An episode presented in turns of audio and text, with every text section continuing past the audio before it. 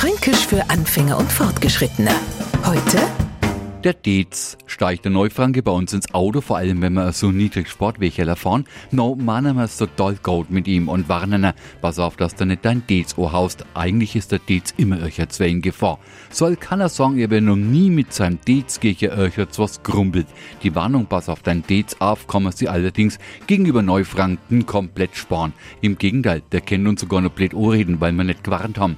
Da waschen wir unsere Hände allerdings in Unschuld. Haben wir doch. Und was kennen wir dafür, dass er Etzeler erst erfährt, dass der Dez einfach der Kopf ist? Fränkisch für Anfänger und Fortgeschrittene. Morgen früh eine neue Folge. Und alle Folgen als Podcast auf podu.de.